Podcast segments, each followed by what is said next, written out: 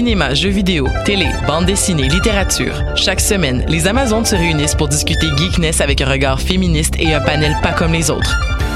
Parce que la culture geek, c'est pas juste un boys club. Rejoignez-nous tous les mercredis dès 11h sur choc.ca. Eh, vous saviez que choc.ca ce n'est pas que du podcast? C'est aussi 5 chaînes musicales 24 heures sur 24 pour vous accompagner partout. Rock, indie pop, hip-hop, musique francophone et musique électronique en écoute gratuite et à volonté. Pour les découvrir, rendez-vous sur le site de choc.ca sur l'onglet chaîne musicale. Eh, j'ai un plan pour voir et écouter des shows gratuitement toutes les semaines. Le studio, c'est le podcast live de choc.ca. Toutes les semaines, retrouvez le meilleur de l'alternative musicale québécoise pour une session live et une entrevue. Vous pourrez suivre l'émission tous les mardis à 17h30 en vidéo direct sur le Facebook de choc.ca et en audio sur le site internet de la station. Et si vous avez manqué l'émission, pas de problème, retrouvez le studio sur nos plateformes podcast et en vidéo sur YouTube. Musique.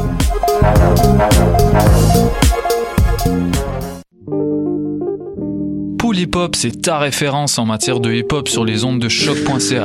Chaque semaine, entrevues, chroniques, actualités et mix thématiques te seront présentés dans une ambiance décontractée. Le meilleur du hip hop, ça se passe chaque semaine sur les ondes de choc.ca.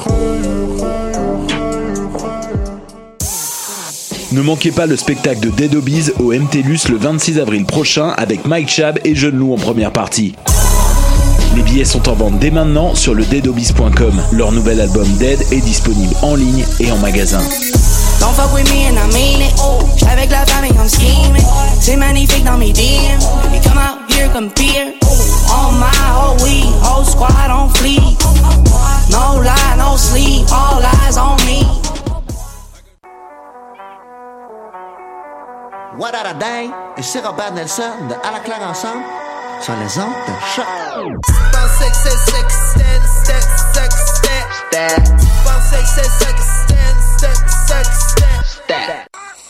Qui était le premier sur Terre C'était l'œuf ou la poule Moi, je pense que c'est l'œuf. Moi, non, moi, non, je pense que c'est l'œuf. Pour moi, c'est la poule. Il y a bien fallu qu'elle sorte de quelque part, la poule. Parce que la poule, elle prend des Mais œufs. pourquoi c'est la nuit Elle est bien née quelque part, d'un œuf. Alors c'est quoi C'est l'œuf ou la poule L'œuf ou la poule Bonsoir à toutes et à tous. Vous êtes à l'écoute de votre rendez-vous, j'allais dire hebdomadaire, pas tant. Votre rendez-vous aux deux semaines scientifiques de l'œuf ou la poule, donc sur l'émission, sur la radio web de Lucam, choc.ca. Et ce soir, dans l'œuf ou la poule, on parle de chauves-souris et les chauves-souris sans forêt. Alors pour cela, on reçoit Audrey Lozon. Bonsoir Audrey. Bonsoir. Alors euh, tu nous viens de loin. Aujourd'hui, tu viens de Rimouski. Oui, aujourd'hui, oui. Et tu es finissante d'une maîtrise en biologie à l'université de Regina, donc encore plus loin. Oui, exact. Alors autant te dire tout de suite, en 4 ans, t'es la première qui vient de cette université. Donc génial. merci. On souligne la diversité dans l'œuf ou la poule ce soir. Et alors après l'entrevue, ça sera au tour de la chronique de David Montmini. Bonsoir David. Bonsoir Karine. Est-ce que tu vas bien? Je vais très bien toi? Oui, ça va, merci. Alors en philosophie féministe des sciences, et ce soir tu nous parles de quoi David? Je vais vous parler de, des différents types d'explications scientifiques du comportement notamment. Et je sens que tu vas nous faire un clin d'œil sur la chauve-souris. hein. Eh oui. Et en fin d'émission, on recevra Louise Deschênes euh, par téléphone, donc qui est chercheuse euh, au ministère en nanotechnologie, et elle nous présentera ses réflexions sur la place des femmes en sciences parce qu'elle est invitée au prochain cabaret scientifique du 24 heures de sciences ce jeudi 7 mars à la Maison de la Culture Maisonneuve dans Hochelaga. Mais tout de suite, nous allons commencer l'émission avec la chronique Astronomie de Myriam Latulipe. Bonsoir Myriam. Bonsoir. Est-ce que tu vas bien aussi? Ah oui, ça va très bien. Parfait. Et donc ce soir, tu nous parles de quoi, Myriam? Euh, je vais vous parler d'un petit robot euh, sur Mars euh, plein de persévérance. Ok, et ben c'est parti, à tout de suite.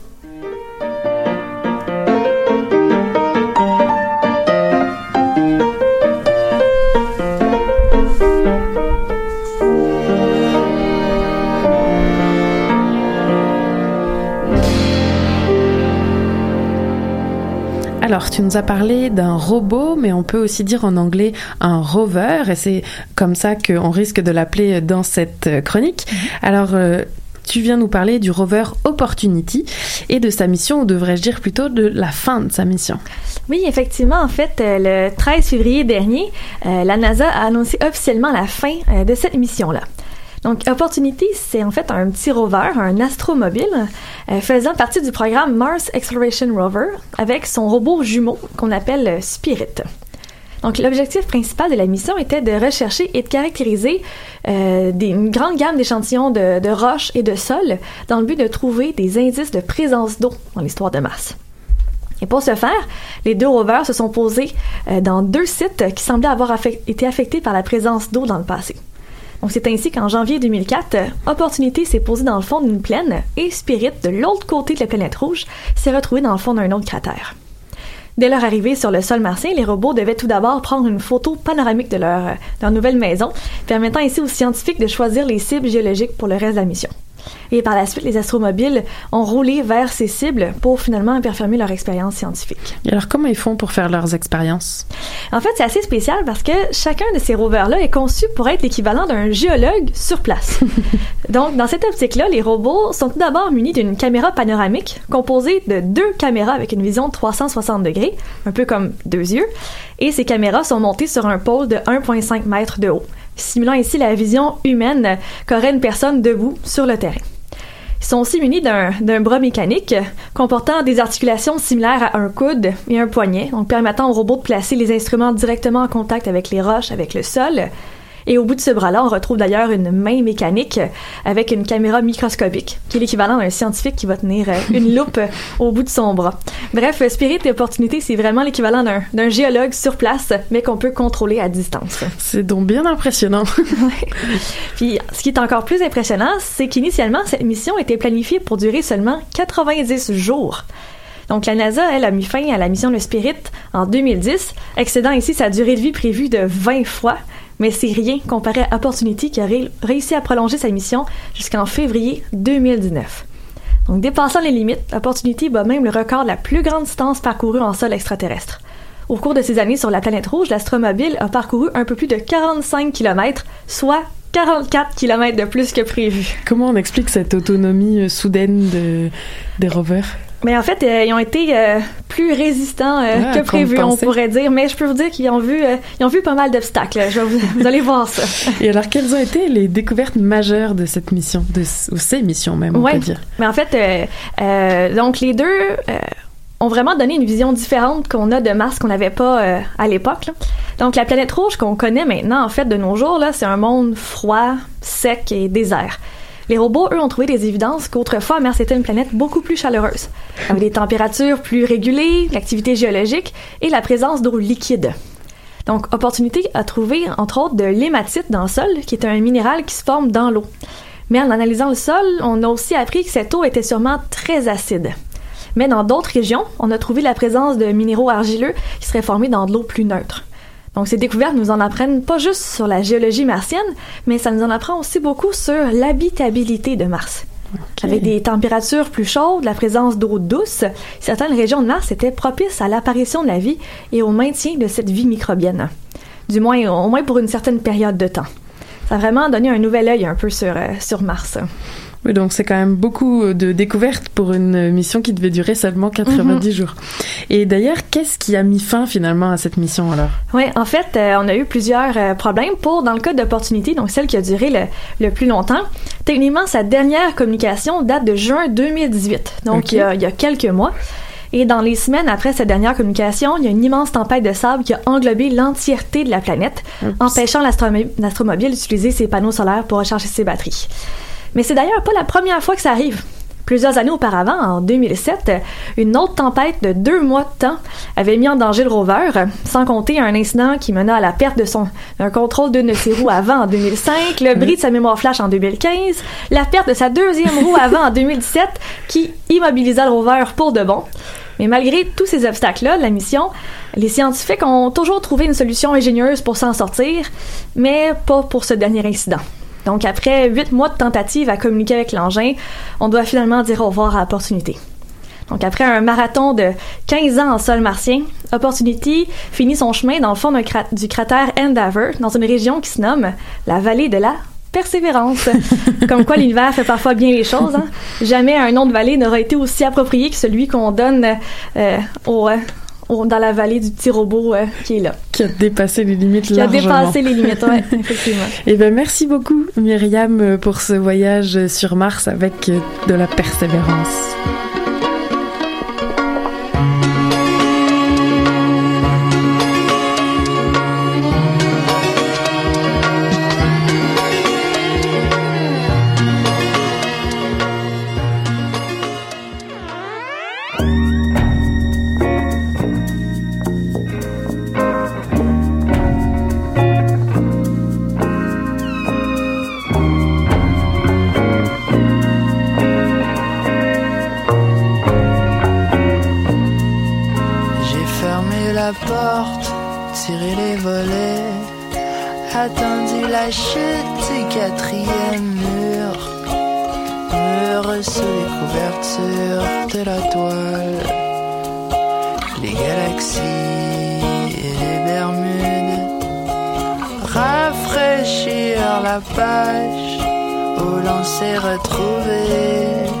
Le soir du carnage. Les ambulanciers étaient en nage. J'ai paré les pluies dorées de l'orage. Une panthère dans la chambre, devant la caméra.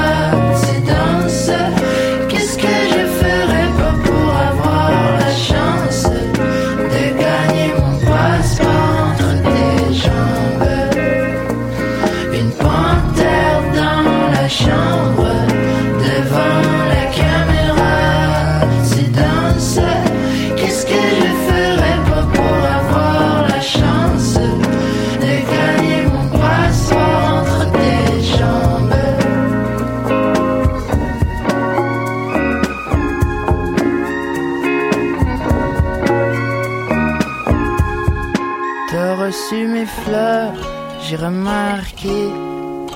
On les voit dans le cadre tes préférés.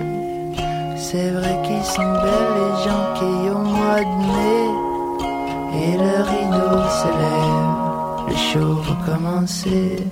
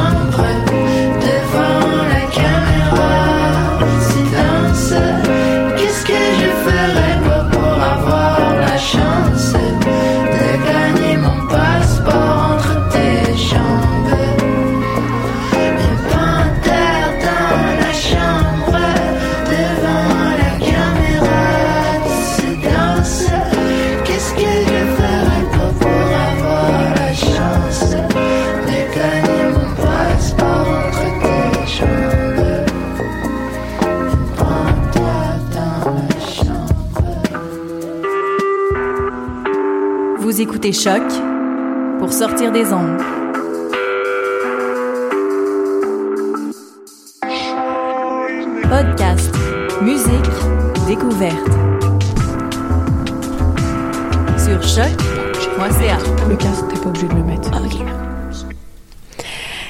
Toujours à l'écoute de l'œuf ou la poule et on s'entretient maintenant avec Audrey Lozon, finissante d'une maîtrise en biologie à l'université de Regina et qui s'intéresse aux chauves-souris. Alors pourquoi étudier les chauves-souris, Audrey? Euh, je dirais que la première raison qui me vient en tête, c'est surtout que euh, il y a beaucoup de gens qui aiment pas les chauves-souris parce qu'ils les connaissent pas bien. En fait, je te dirais que c'est la première raison pourquoi j'ai décidé d'étudier ça. Toi, t'en avais pas peur? Non. Non, c'est, on, sont- moi, vraiment, qu'on est en biologie puis qu'on s'intéresse aux organismes de la planète, je dirais que les chauves-souris sont assez uniques en leur genre. Alors qu'est-ce qu'elles ont d'unique? Euh, c'est les seuls, premièrement, c'est les seuls mammifères qui peuvent vraiment voler. Donc qui sont vraiment munis d'ailes comme les oiseaux. Euh, et donc ça fait d'eux vraiment des, euh, des extraordinaires. Euh, elles sont aussi dans plein d'écosystèmes différents. Donc euh, ici on a les chauves-souris qui mangent des insectes, mais y a des chauves-souris qui mangent des fruits, qui pollinisent comme les abeilles, qui pêchent, qui mangent d'autres mammifères, donc qui sont des prédatrices. Alors, elles sont partout, elles s'adaptent à tout. Euh, elles ont des ailes euh, munies de peau, qui sont des, en fond, des patagiums, qui sont extraordinaires. C'est vraiment une petite peau super fine qui leur permet de voler. Euh, et euh, dans le fond, elles sont juste hyper adaptées à tous les environnements, ce qui fait que c'est des organismes hyper intéressants à étudier. Oui, puis ça fait longtemps qu'elles sont sur euh, la planète, là, Tout on s'entend. Ouais. Elles se sont adaptées au, au fil des années. Et donc, tu viens un peu de le dire, il en existe de plusieurs types. On compte en tout, si je me trompe pas, plus de 1300 espèces sur la planète entière. En Amérique du Nord, on arrive à 48 espèces et au Canada, entre euh, 18 et 19 euh, à peu près. Donc, tu l'as certaines sont insectivores. Je crois qu'au Canada, elles sont toutes insectivores. Oui, exact. Et alors certaines sont migratrices, d'autres, on les dit, résidentes. Parle-nous un peu plus de cette caractéristique. Oui, ben en fait, euh, quand on, si on s'attarde au Canada, euh, les résidentes, c'est celles qui vont rester pendant l'hiver. Donc, elles vont être capables de euh, hiberner en, hiver ici. Ça peut être soit dans les bâtiments, dans des grottes naturelles, ou dans tout simplement des, petites craques entre deux roches. Tandis que les migratrices, elles, vont souvent passer l'été, printemps, été, automne ici, vont pour l'hiver descendre vers le sud. Donc, euh, il y en a trois types de chauves-souris ici qui migrent. Euh, et donc, c'est ça, elles vont juste faire de... En fait, c'est des courtes migratrices, là. C'est des courtes distances qu'elles vont faire, mais elles vont tout de même euh, faire une petite migration vers le sud. C'est quoi des courtes distances? Ben, en fait, c'est qu'on compare souvent avec des oiseaux migrateurs. Il y en a qui partent du Canada, qui s'en vont jusqu'en Afrique du Sud, disons. Ça, c'est Oh, wow. immense. Donc, elles vont, ces, ces espèces d'oiseaux-là vont traverser l'océan et vont voler des, des semaines et des mois. Tandis que les chauves-souris, là, on parle de plus courtes distances. En, tête, je, je suis pas une experte en migration, mais euh, je te dirais que c'est ça, c'est plus en termes peut-être de semaines, là, une, petite, une petite migration là, vers le sud. Quand même. Et donc, euh, toi, tu as été jusqu'en Colombie-Britannique pour euh, étudier euh, ces, dire, ces souris-là, ces euh, chauves-souris-là. Et je pense que c'est là où il y a d'ailleurs le plus d'espèces au Canada. Et tu étudies particulièrement un de leurs habitats, qui est la forêt. À quoi servent les, chauves-souris pour la forêt? Pour la forêt, en fait, c'est que ce qu'il faut comprendre, c'est que les chauves-souris ont une place insectivore, je dirais, ont une place vraiment importante dans la chaîne alimentaire. Donc, elles sont des prédatrices d'insectes nocturnes. Donc, déjà, là, en la nuit, il n'y a pas beaucoup de prédateurs d'insectes euh, en termes de mammifères. Et donc, la chauve-souris, euh, c'est le mammifère qui mange le plus d'insectes euh, intensément pendant la nuit. Donc, ce qui fait qu'elle elle est en mesure de contrôler les populations d'insectes. Et donc, ça devient de plus en plus intéressant dans un contexte de changement climatique, avec de plus en plus d'insectes ravageurs qui s'installent dans nos forêts. Euh, et donc, elles ont un grand potentiel de euh, générer des services euh, pour, pour, pour les humains, en fait, en juste en étant des insecticides naturels au sein des forêts. Et c'est quoi leur autre type d'habitat à ces chauves-souris? Les chauves-souris ont une belle résilience, une grande résilience à tout ce qui est perturbation. Euh, donc, elles vont utiliser euh, autant les milieux ouverts que les milieux fermés. Euh, je, te, dirais que elles sont en mesure d'utiliser euh, les bâtiments, euh, les crevasses pour, pour dormir. L'été, c'est beaucoup les grands arbres matures qu'elle va utiliser pour dormir la journée. Et par la suite, tout ce qui est dynamique d'alimentation, où est-ce qu'elles vont aller pour s'alimenter, ben là, ça dépend. Il y a différents... on, a- on, a- on les appelle les guildes. En fait, c'est différents groupes de chauves-souris. Et selon le groupe de chauves-souris, elles vont avoir euh, une façon de s'alimenter, donc une certaine altitude. Elles vont avoir une diffé- différente tolérance à la complexité de l'habitat, donc tout, dans tout ce qui est sa structure. Et ce qu'il va faire, c'est qu'ils vont avoir chacun des niches qu'ils vont pouvoir exploiter par la suite. Et alors, comment elles font pour euh, s'alimenter? Parce qu'on l'a pas reprécisé là, mais c'est des animaux nocturnes. Oui. Comment elles font?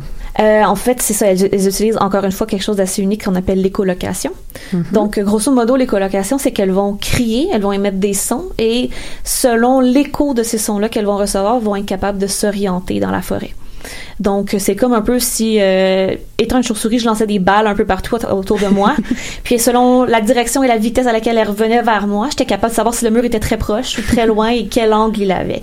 Et donc, plus l'environnement est complexe pour une chauve-souris, plus elle doit être en mesure de faire ça, donc d'être capable de trouver les insectes et de se diriger, diriger vers ces insectes-là. Mais en plus, elle doit être capable de savoir s'il y a des branches en avant d'elle, s'il y a des troncs. Et donc là, ça devient hyper complexe parce qu'il faut qu'elle soit capable d'éviter tous ces obstacles-là tout en trouvant les proies. Et alors toi, par exemple, comment tu les as étudiés en Colombie-Britannique? Des fois, quand on suit des animaux, on voit que certains peuvent mettre des bagues ou des petits, euh, j'allais dire un GPS interne, là, une puce à chaque euh, animal. Toi, comment t'as fait? Euh, Moi, c'est c'est c'est la, la, beauté de ce projet-là, c'est que c'est très euh, indirect, donc on les on, on, les dérange pas beaucoup. Ce qu'on utilise, c'est des euh, détecteurs à ultrasons. Donc ces détecteurs-là sont capables, en, en, ce qui me concerne, j'utilisais vraiment des j'utilisais vraiment des détecteurs de base. Donc ce qu'ils font, c'est qu'ils captent les ultrasons et les transforment en sons que nous on peut écouter. Et donc, euh, à ces détecteurs-là, j'associais un, un, enregistreur et par la suite, j'écoutais ces tracks sonores-là pour savoir combien de chauves-souris passaient, si elles s'alimentaient ou faisaient juste passer selon leur comportement des colocations, que j'étais en mesure d'écouter parce que le détecteur avait changé le son, en fait, pour moi. Et donc, tu es en mesure de déterminer si c'est seulement un déplacement ou si elles s'alimentent à ce moment-là? Oui. Euh, on a ce qu'on appelle en anglais un feeding buzz, donc un buzz d'alimentation. Mm -hmm. euh, et donc, ce buzz-là se passe parce que euh, plus, en fait, plus la chauve-souris va s'approcher de sa proie, oui. plus elle va émettre des ondes, donc ah. des fréquences rapidement. Donc, elle va crier de plus en plus fort pour être en mesure d'avoir une image claire de la proie qui s'approche. Donc, encore une fois, le même exemple du mur. Plus le mur est proche de moi, plus le son va me revenir vite et donc plus je dois émettre de son rapidement pour avoir une image claire qui me revient. Et donc, ce son-là, à l'oreille humaine, sonne comme un buzz. Et donc, lorsqu'on entend ça, dans mon, dans mon cas, dans mon étude, on, tenait pour acquis que lorsqu'on entendait ce buzz-là, la chauve-souris avait été capable de, de manger la proie. Donc, c'est comme ça que j'arrivais à compter euh, l'alimentation en plus euh, de juste passer euh, dans la forêt par la suite. Parfait. Je pense que c'est déjà le temps de la pause musicale, mais on verra évidemment vos résultats et pourquoi s'intéresser à ces forêts en Colombie-Britannique. Qu'est-ce qu'elles ont de spécial?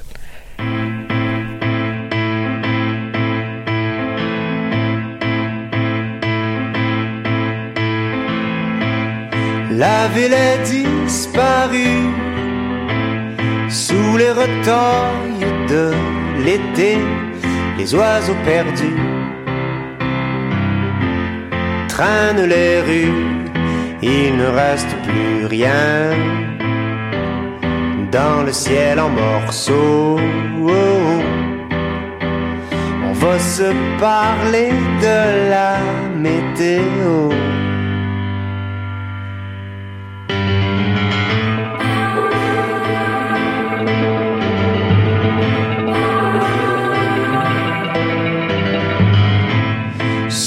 Trottoirs mouillés, les animaux dépareillés s'en vont de par deux,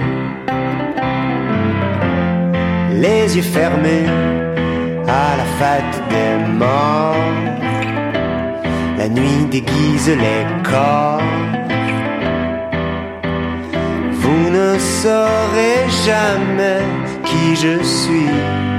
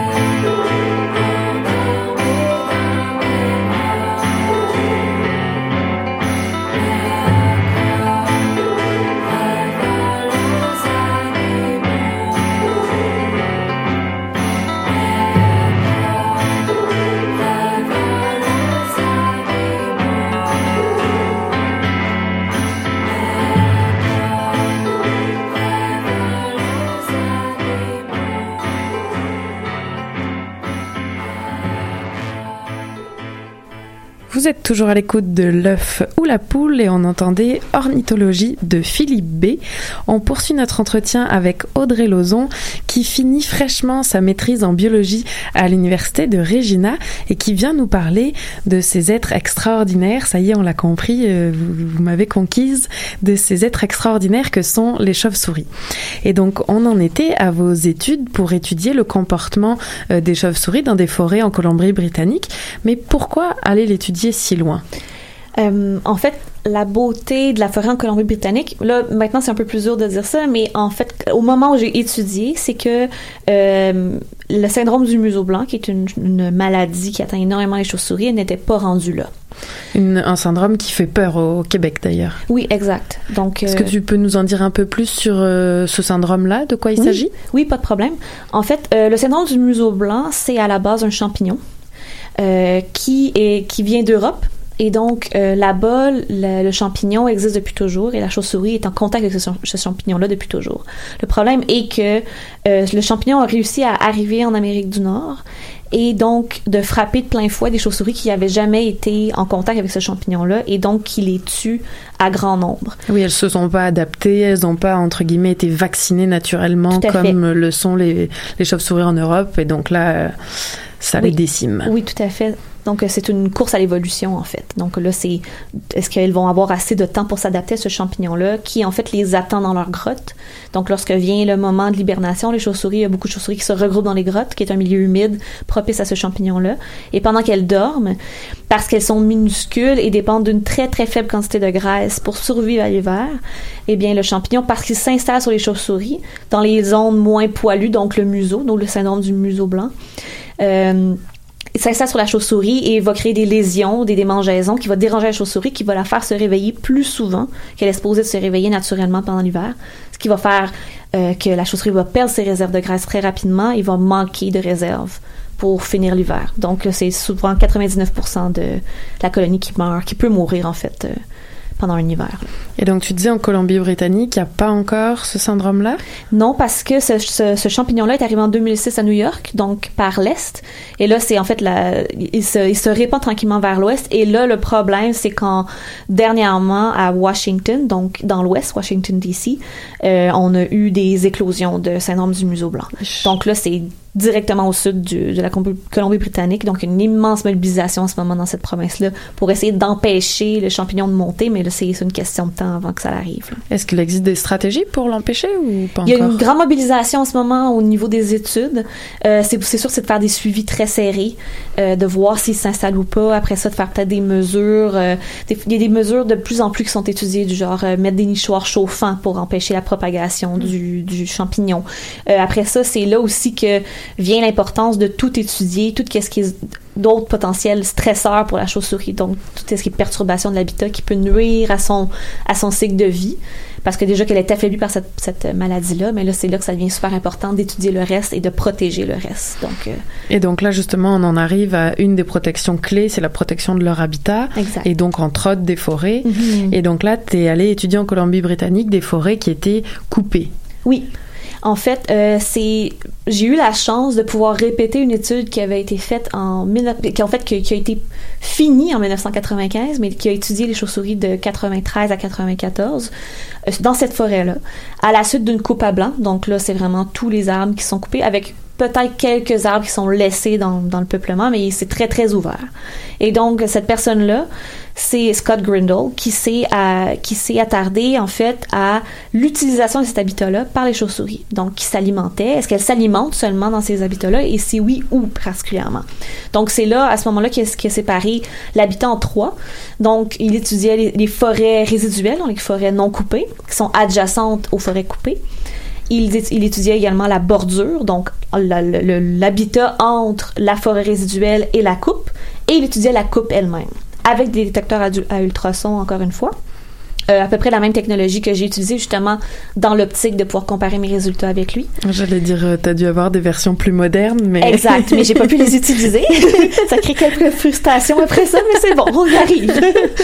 Et donc, euh, il a réussi à, ça, à mesurer la- l'étendue de l'activité des chauves-souris dans ces trois types d'habitats-là. Il a pu Ouais. voir que, et ça c'est reconnu maintenant quand même, que à court terme, donc juste après une perturbation d'habitat comme une coupe, les chauves-souris vont beaucoup utiliser la bordure comme un corridor de, de navigation qui va être un peu un buffet pour elles parce que le, le, le, le vent va pousser les insectes de la coupe vers la forêt et donc il y a une grande quantité d'insectes qui va se ramasser proche, sur la bordure. Donc la chauve-souris, elle, après ça, tout ce qu'elle a à faire, c'est voler dans cet habitat-là qui est très très très peu complexe puisque c'est ouvert d'un bord et fermé de l'autre. Donc elle suit ce corridor-là et mange une grande quantité d'insectes facilement.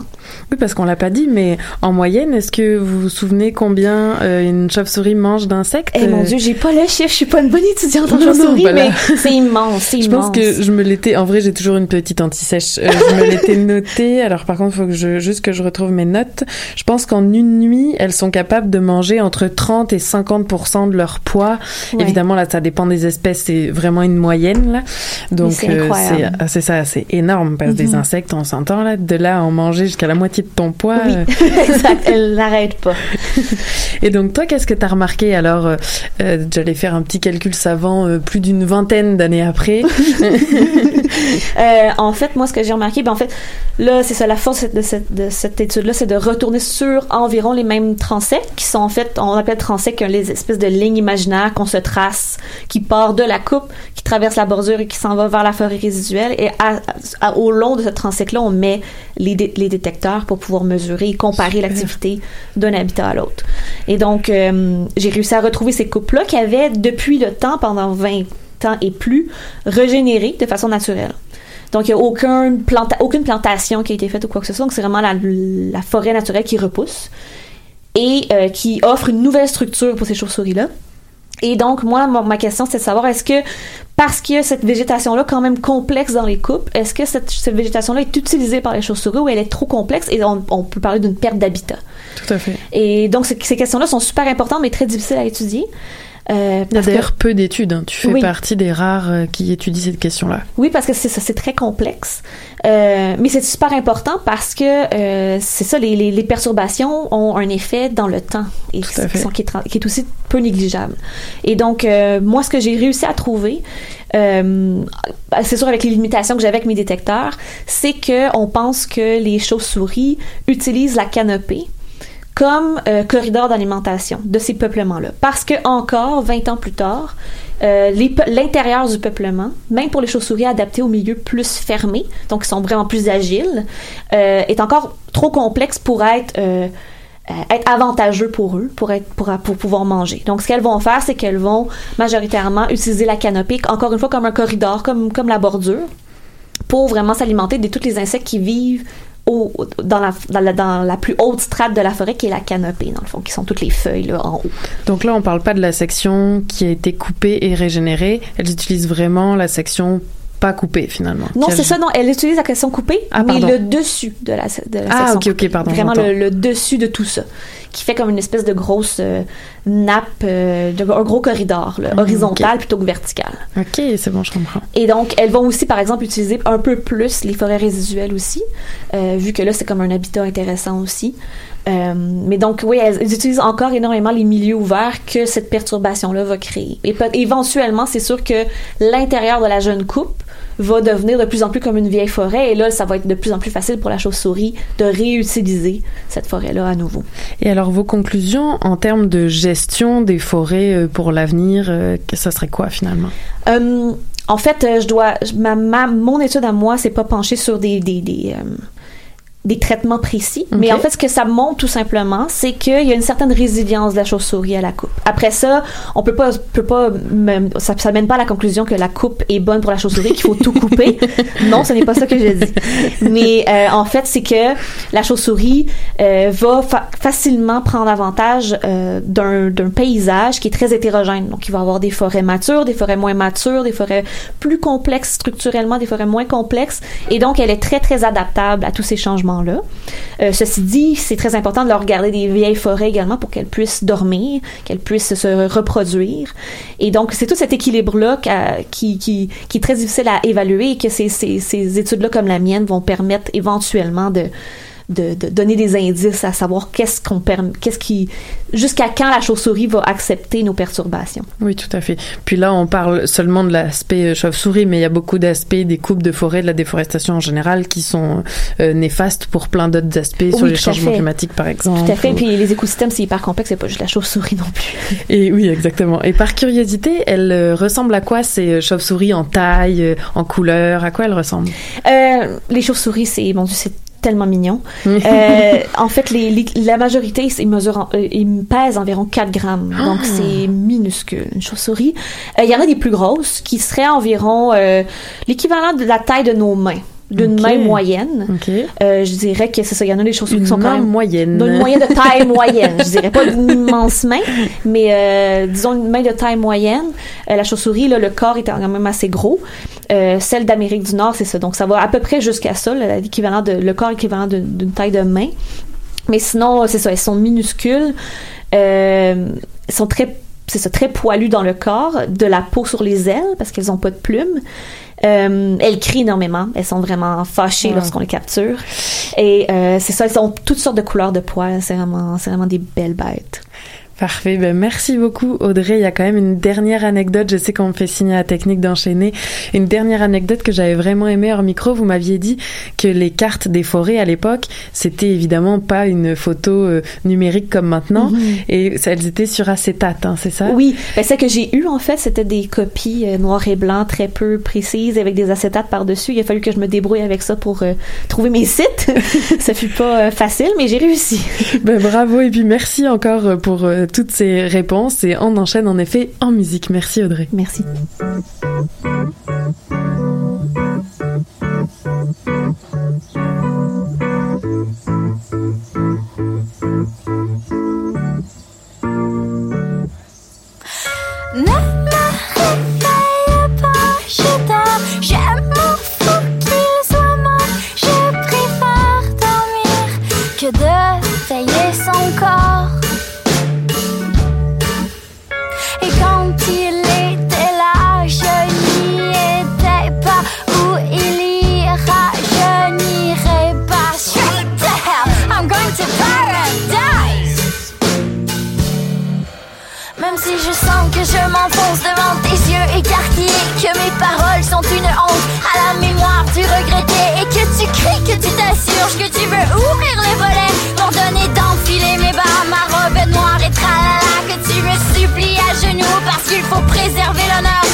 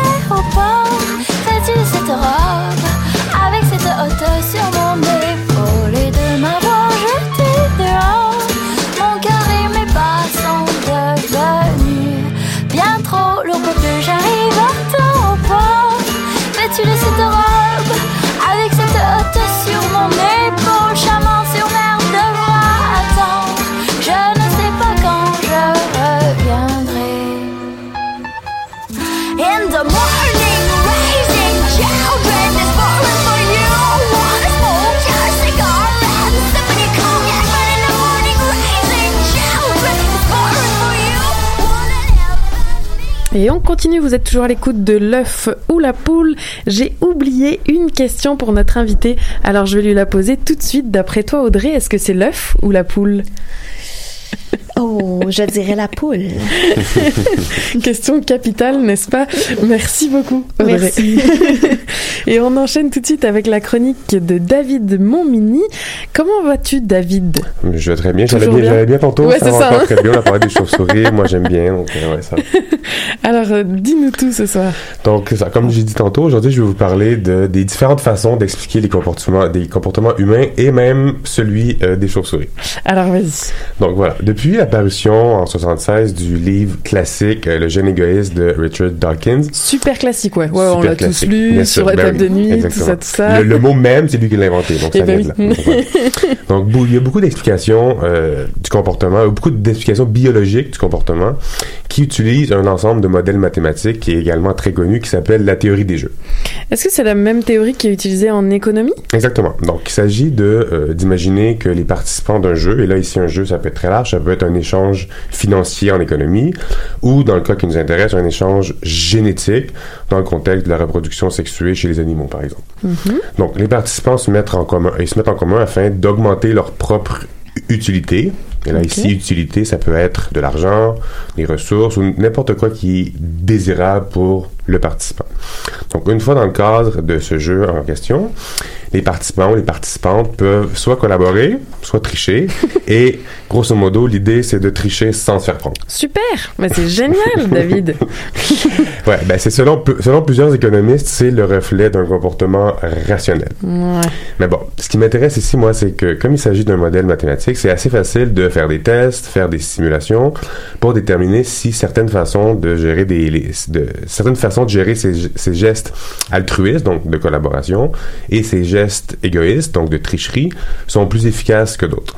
Sans surprise, certains types de gestion, certaines stratégies sont meilleures que d'autres. Et dans la grande majorité des contextes, la meilleure stratégie, c'est la stratégie du tit for tat, ou en français, la stratégie du bon chat, bon rat, la stratégie de rendre coup pour coup, ou la stratégie donnant-donnant. Ok, donc finalement, c'est c'est pas la triche. Est-ce que tu peux nous décrire brièvement ce qu'est cette tra- stratégie bon chat, bon rat ou donnant-donnant Ouais, c'est assez simple en fait. Imaginons que toi et moi, Ouais. on participe à un jeu et Mhm. qu'une fois par jour, on doit interagir et qu'à chaque interaction, on peut soit tricher, c'est-à-dire faire croire qu'on collabore alors que c'est pas le cas, ou collaborer, c'est-à-dire faire un acte altruiste comme partager des ressources, donner un bon conseil ou toute autre chose qui est favorable à l'une des deux personnes. Donc, dans ce cas, la stratégie donnant-donnant consiste à toujours donner à ton partenaire ou adversaire, dépendamment de l'attitude que tu vas avoir, le même coup qu'il ou qu'elle t'a donné au- au- auparavant. Eh Donc, si c'est nous les protagonistes, encore une fois, à chaque fois que tu collabores avec moi, je collabore avec toi la fois, la fois suivante. À chaque fois que tu triches contre moi, je triche contre toi la fois suivante. Et dès que tu recommences à collaborer, je recommence à, à collaborer. Donc, la meilleure stratégie, de façon générale, c'est de la jouer défensif et de rendre coup pour coup, peu importe si tu triches ou si tu collabores. Ok. Bon, et jusque-là, je comprends à peu près, mais c'est quoi le lien avec les chauves-souris? D'accord, j'y arrive. Donc, une fois qu'on a postulé théoriquement que les animaux se comportent de façon à maximiser leur utilité, qui utilisent la stratégie donnant-donnant, on doit observer si en effet les animaux se comportent de cette façon. Et effectivement, cette stratégie semble avoir lieu chez plusieurs espèces d'entre eux, notamment chez une espèce de chauve-souris du Brésil. Alors, elles font vraiment du coup pour coup. Je te donne l'exemple, puis tu vas pouvoir en juger. Donc, l'exemple est le suivant. Euh, c'est des chauves-souris qui vivent dans de grandes colonies, comme j'imagine plusieurs d'entre elles, et qui sont hématophages, c'est-à-dire qu'elles se nourrissent de sang. Alors attention, il y en a très peu. hein. J'ai fait mes recherches. il Les y en a- vampires, il y en a très peu, ouais. c'est ça. Hein, on va pas généraliser sur les chauves-souris ce soir. Audrey peut le confirmer, mais je pense que des espèces qui se nourrissent de sang, il y en a très peu. D'accord, d'accord. Je confirme. Bon, Celle-ci le fait, d'accord? Donc, bon. quand la nuit tombe, les mères sortent pour aller chercher du sang d'oiseaux ou de mammifères pour nourrir leurs petits. Ok. Et là, ce qui est intéressant ici, c'est que les mères ne nourrissent pas seulement leurs propres enfants, mais bien tous les enfants de la colonie. Parce que, comme la récolte de sang n'est pas toujours très fructueuse, mais il est préférable au niveau évolutif pour une mère de collaborer en nourrissant les enfants euh, des autres, de façon à ce que les autres mères fassent de même lorsque Bien la sûr. récolte est difficile. Donc jusque-là, tout va bien, tout le monde collabore, tous les enfants sont nourris. Et c'est là que l'expérimentation commence. C'est-à-dire, lorsqu'une mère sort de la pouponnière, on l'attrape au vol, on lui remplit les poches avec une seringue, pleine d'air, et on la remet aussitôt dans la pouponnière. Et là, évidemment, la pauvre chauve-souris en question semble rentrer avec une récolte de sang exceptionnelle, mais elle nourrit aucun des enfants de ses consorts. Ok, attends, ça, tout ça, c'est qu'une théorie, ça, ou ça a déjà été Non, non, fait? c'est fait. C'est une, Oh my god. une- ok, l'éthique, l'éthique animale, c'était il y a bien longtemps. Bon, donc, ce qui est perçu de leur part finalement comme de la triche, car elle a plein de ressources, et là, dans le fond, elle les partage pas. Précisément. Et là, Trash ton histoire. sans surprise, lors du retour d'expédition suivante, ben, les autres chauves-souris ne nourrissent pas les enfants de la pauvre chauve-souris qui a été piégée. Et ouais, donnant, donnant. Hein. Exactement. Et lorsque cette dernière retourne d'une expédition sans piège et qu'elle nourrit tous les enfants, ben, comme prévu, alors les consoeurs recommencent à nourrir cet enfant. Donc, c'est donnant-donnant. Ok, bon. Alors ça va euh, pour les chauves-souris cette fois, et on passe encore à un autre stade, le lien avec le féminisme. Parce Voilà. que ta chronique, David, je te le rappelle. C'est ça le thème, d'accord. N'est-ce pas Donc, le lien à voir avec la philosophie, euh, la, philo- la philosophie féministe, c'est que euh, selon Lynn Nelson, la philosophe américaine des sciences, euh, c'est ce qu'elle appelle le- la prétention d'exhaustivité explicative. Mhm. Là, je vais Merci. déballer le terme un peu, ce qui signifie simplement le fait de prétendre qu'une explication qui a du succès est automatiquement élevée au rang de seule et unique explication Tout à possible. Donc, le lien avec la théorie des jeux ici, c'est que lorsqu'on utilise ce cadre de pensée ou ce- cet ensemble de modèles mathématiques, on peut effectivement expliquer une panoplie de comportements, même faire des prédictions extrêmement précises. Le problème, c'est que ça fonctionne très bien dans certains contextes relativement simples, mais lorsqu'on veut expliquer euh, des choses plus complexes comme des préférences alimentaires, des comportements sexuels ou des motivations politiques des hommes et des femmes au 21e siècle, avec une théorie mathématique d'évolution des gènes, on fait un peu dans la pensée facile ou dans le réductionnisme naïf, pour utiliser euh, le jargon officiel de la philosophie des sciences. Réductionnisme naïf. Alors on s'en souviendra. D'accord Donc désolé les filles, hein, les maths, on voit que ça, ça sert pas à tout expliquer. Navré. Et donc j'imagine que Nelson ne rejette pas totalement l'utilisation des mathématiques dans l'explication des comportements humains. Bien sûr que non. Eh oui. Bien sûr que non. Simplement, elle nous prévient contre des explications trop faciles qui sont présentées comme inévitablement vraies Oui. parce que naturelles, parce que biologiques. Elle a bien raison. En fait, sur l'utilisation de la théorie des jeux en biologie et en psychologie, Nelson nous dit euh, de faire preuve de vigilance parce que les êtres humains jouent plusieurs jeux en simultané, parce que l'utilité varie énormément d'une personne et d'une société à l'autre, Tout à fait. Parce que ce qui semble être de l'altruisme ne l'est pas nécessairement, et vice-versa, on peut donc penser à la pauvre chauve-souris, et finalement parce que, et là c'est la leçon classique, parce que les mathématiques sont certes un outil exceptionnel pour comprendre le monde qui nous entoure, mais comme tout bon outil, il faut savoir bien l'utiliser et connaître ses limites. Merci beaucoup Plaisir. pour euh, cet éclaircissement, euh, David. Merci. Et on continue en musique.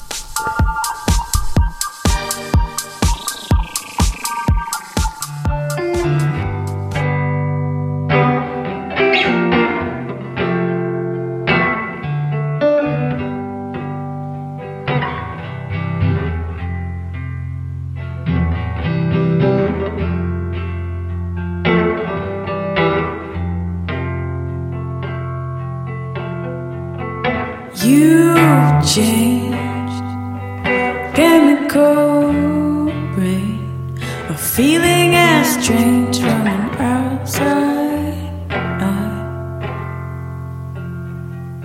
You say you're the same you were last week, fifty-two in a year,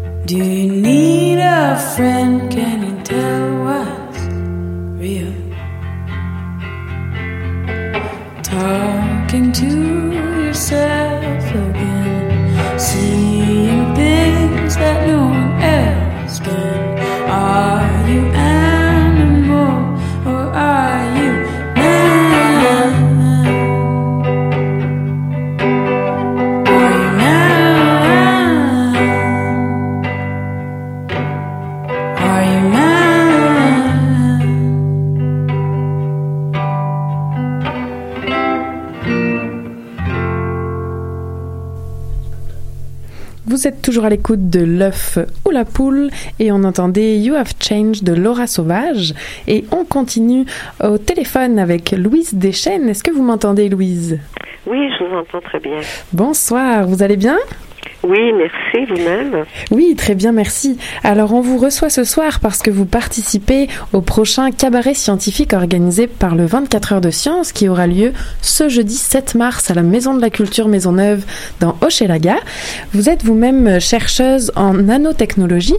Alors, pourquoi vous vous intéressez à la place des femmes en sciences Euh, pour plusieurs raisons. Euh, premièrement, je suis, je suis une femme, donc je me sens concernée. Et puis, euh, euh, disons, au, travers de ma carrière, euh, simplement par observation, euh, j'ai vu que, bon, au fur et à mesure qu'on gradue et qu'on passe euh, de, du premier cycle, deuxième cycle, troisième cycle universitaire, on se rend compte que le taux de femmes avec des diplômes plus avancés comme la maîtrise, le doctorat, euh, le, pourcentage, le ratio des femmes euh, diminue. Puis au cours de ma carrière aussi, j'ai vu que euh, il y avait moins de femmes euh, qui, qui, qui devenaient chercheurs malgré le, en proportion des, des femmes diplômées que par rapport aux gars. Donc j'ai commencé à me poser un petit peu des questions, puis euh, c'est ça, voir aussi qu'est-ce qu'on pouvait faire pour supporter un peu mieux la part des jeunes femmes dans les ca- carrières scientifiques. Tout à fait. Et alors, ça fait maintenant 2-3 ans que vous avez, euh, bah, plusieurs là, que vous avez un réseau de femmes scientifiques au sein de votre euh, environnement de travail. Racontez-nous un peu. Donc, euh, moi, je fais partie euh, de la Direction générale euh, Sciences et technologies d'Agriculture et Agroalimentaire Canada, qui a une- vraiment euh, plusieurs chercheurs. On a peut-être 400 quelques, euh, en- entre 300 et 400 chercheurs, en tout cas, dans ces eaux-là. Euh, et euh, on a des stations de recherche au travers de tout le pays. Et puis, euh, on a des initiatives pour, pour toutes sortes de choses, et entre autres l'inclusivité. Et euh, c'est ça, euh, il y a quelque temps, euh, il y a eu une initiative pour euh, un réseau des sciences, puis je me suis impliquée tout naturellement euh, dès le début. Et puis, euh, en groupe, on a commencé des discussions pour voir euh, quel genre de plan d'action qu'on pourrait euh, mettre en marche, d'initiatives. Donc, on a des initiatives qui ont eu lieu à l'interne pour mieux euh, supporter l'avancement des euh, de la carrière de- des femmes scientifiques à l'intérieur de notre organisation. Et puis, on a eu aussi des initiatives pour euh, ouvrir nos portes, pour échanger, pour euh, partager notre passion des sciences, faire connaître aussi d'autres facettes euh, des femmes scientifiques à, à un public et surtout à des jeunes, entre autres les jeunes du secondaire euh, qui sont à une période charnière où ils doivent faire des choix. Donc, leur donner l'opportunité de venir nous visiter, d'échanger avec nous, et puis qu'on leur présente aussi des modèles, tant aux jeunes hommes qu'aux jeunes femmes, euh, aux, aux étudiants, des modèles inspirants de femmes scientifiques, euh, de, de, de toutes sortes d'angles de, de leur travail. Et puis, on a présenté aussi des modèles de femmes qui s'impliquent en sciences, sans nécessairement faire, faire de la recherche, des, des femmes qui vont travailler euh, dans la gestion des propriétés intellectuelles, des innovations qui sont faites par les chercheurs, par exemple, ou euh, le, le management euh, des programmes scientifiques. Donc, il y a plusieurs facettes autour du travail de la science qui peuvent être intéressants. Donc, c'est pour donner aussi d'autres perspectives à ces jeunes femmes. Et alors, ce que je comprends, c'est que bien sûr, il y a toujours un mode observation. Vous l'avez dit, le, premier bilan qu'on peut faire, c'est que dans certaines disciplines, on, en tant que femme, ce on-là, là, on peut être majoritaire aux études comme en, biologie, mais on tombe en général à 20% au niveau de, des professeurs. Et si on passe maintenant en mode solution, est-ce que euh, grâce à vos discussions ou à vos différentes euh, réunions et observations, vous avez pu euh, proposer ou vous, pensez être en mesure de proposer des exemples de solutions pour qu'on soit plus nombreuses à poursuivre? Euh, de notre côté, à date, dans les discussions qu'on a eues, puis dans les échanges qu'on a eus, vraiment, il y a plusieurs idées qui ont émergé et ne sont pas encore toutes en place, mais il y a quand même plusieurs choses qui se sont faites, entre autres pour euh, justement euh, multiplier les domaines euh, inspirants. Bon, on fait euh, euh, des présentations dans lesquelles euh, on parle d'innovation, de découvertes qui ont été faites par les femmes. Donc, il y a cet aspect-là justement dans le cadre du cabaret scientifique. Il y avoir quelques modèles qui vont être présentés. On a aussi élaboré des pages Facebook de, de, de- de scientifiques qui ont fait des découvertes importantes dans le domaine de notre organisation, donc en- dans le domaine de l'agriculture et de l'agroalimentaire, pour mettre en valeur aussi le travail euh, euh, de ces femmes, parce qu'il y a beaucoup de femmes en fait qui font du travail extraordinaire, mais elles ont elles euh, elles font moins, je dirais, de marketing par rapport euh, à, à- leur travail. Alors, on essaie de mettre, euh, mettre ça en valeur un petit peu plus, de leur, donner euh, plus de, de, de présence. Et c'est ça. Donc, d'accroître les possibilités aussi par des actions de mentorat. Il y a des activités de mentorat aussi qui, qui sont faites.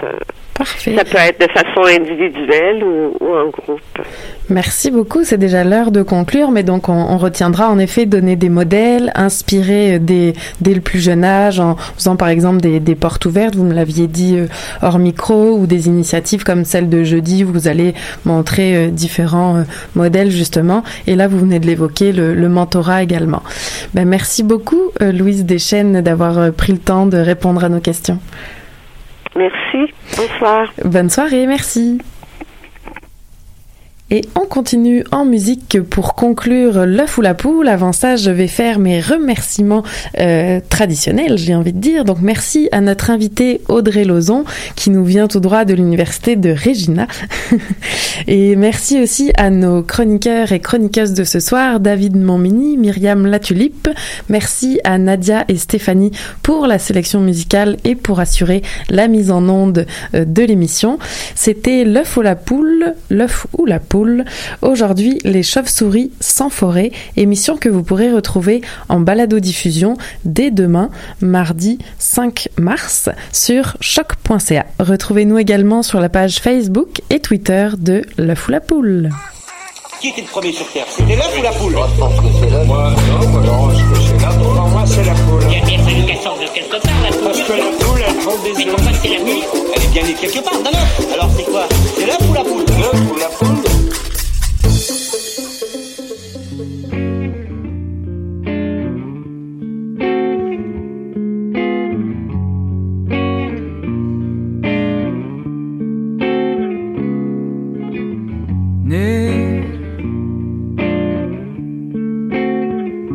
Pour être sauvage.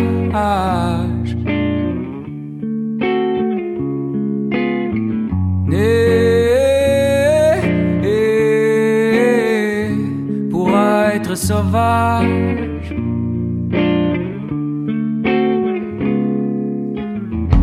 Un lit de feuilles, une douce piqûre, un rêve, une sarbacane. Mais j'invoque Dame Nature pour qu'elle laisser les flots dans cabane. C'est confus, c'est fou, c'est con, c'est une cage. Mais pour être sauvage.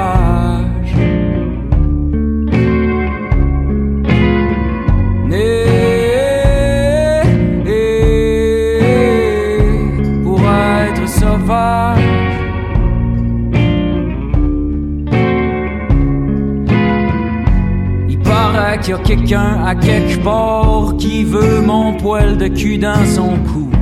Il serait prêt à porter le parfum de la mort, juste pour se sentir plus doux. C'est stupide, cupide, c'est lâche, ça doit être lâche.